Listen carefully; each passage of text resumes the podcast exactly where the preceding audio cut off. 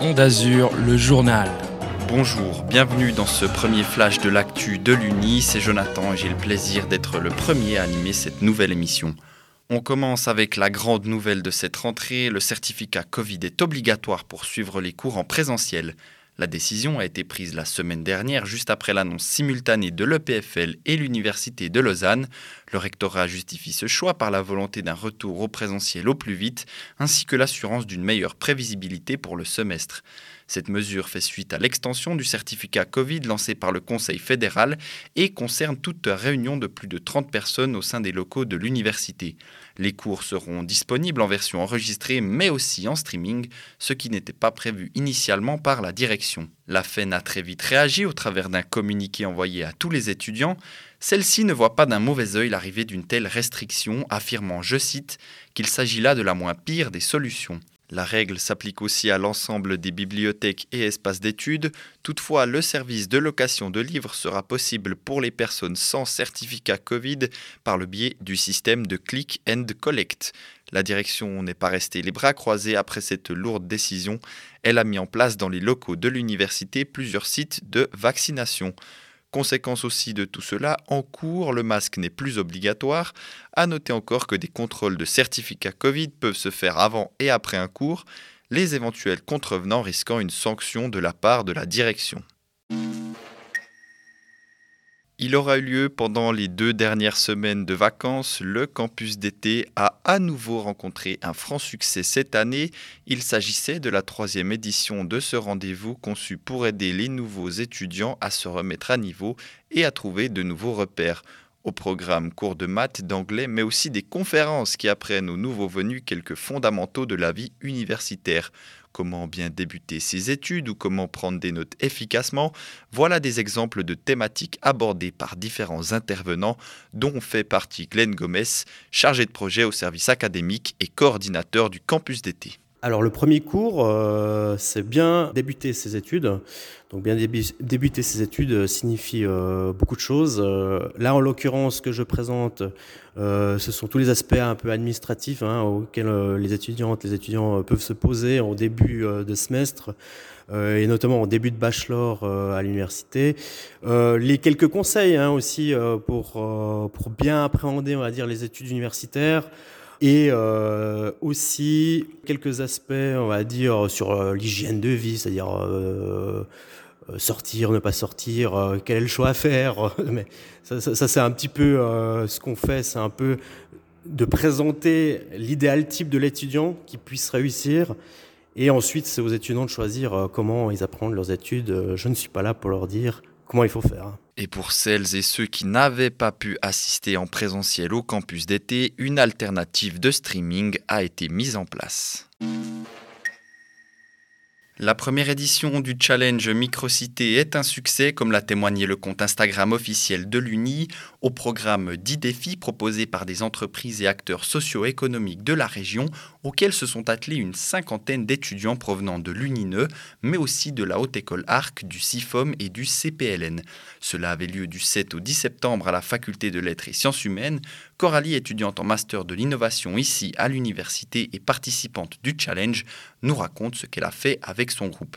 Salut Jonathan, c'est Coralie pour le mandat d'EcoPark dans le cadre du challenge Microcité. Du coup, on a travaillé sur la solution Carboscore.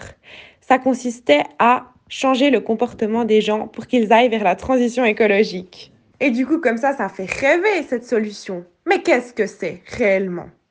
C'est implanter un projet pilote dans les universités, par exemple, ou dans d'autres institutions, pour le mettre dans les cafétérias en incluant un impact carbone sur chaque plat.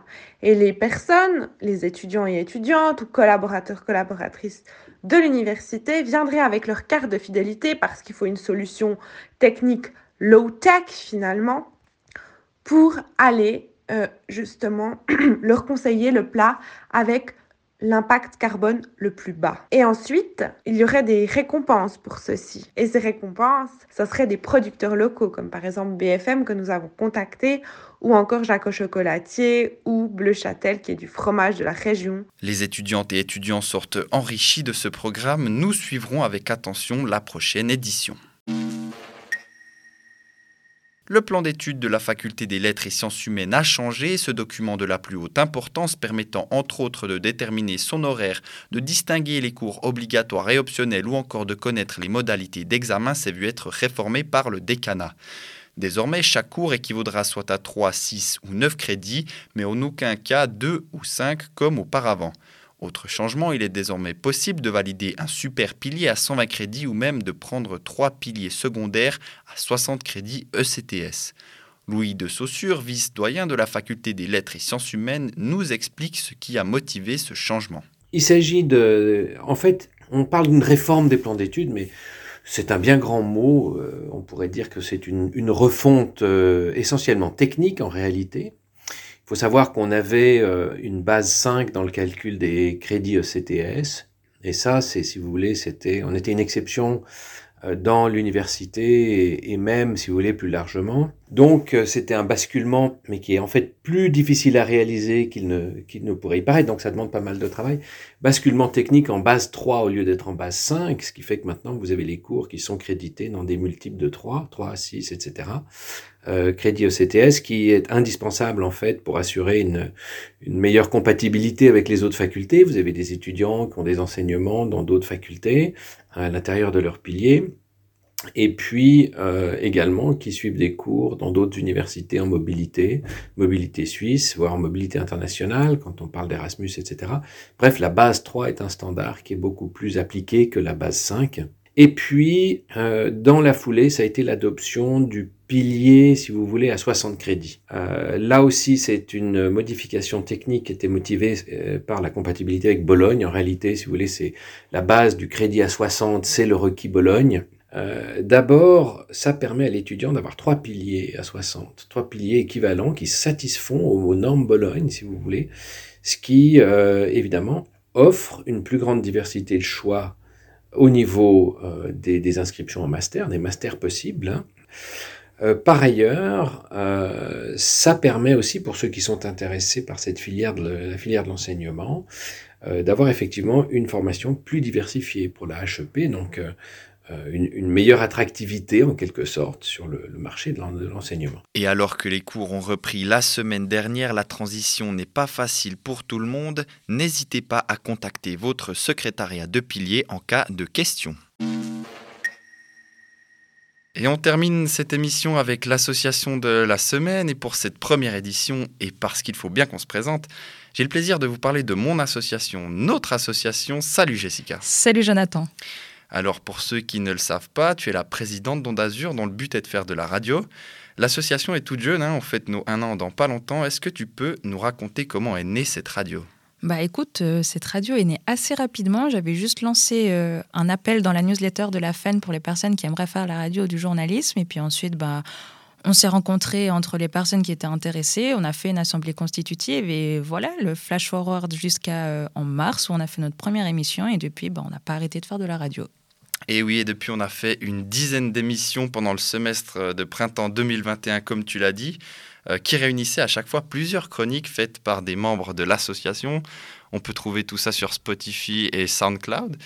On avait annoncé une radio live streaming pour la rentrée. Qu'en est-il, Jessica? Bah écoute, un peu plus compliqué qu'escompté. On pensait que ça allait se faire euh, dès la rentrée. D'ailleurs, dans la dernière émission, vous avez dit ouais, c'est sûr, euh, pour euh, le mois de septembre, ce sera tout bon. Mais alors, du coup, c'est un peu plus compliqué. Et puis, on vous retrouvera peut-être pour le semestre de printemps, malheureusement, parce qu'on n'a pas l'infrastructure nécessaire pour faire de la live en ce moment. Et malgré tout, Onde Azur cherche de nouveaux membres pour cette rentrée. Et oui, on cherche des chroniqueurs, chroniqueuses, mais aussi des membres du comité. Et on pourra discuter tout ça à Campus Info, le rendez-vous des associations universitaires, le 28 septembre dans le bâtiment principal de l'université. Jessica, présidente de la superbe association Onde Azur, merci beaucoup. Mais merci à toi, Jonathan. Quant à nous, on se retrouve très vite pour un prochain journal. Toute l'équipe vous souhaite une excellente rentrée. Ciao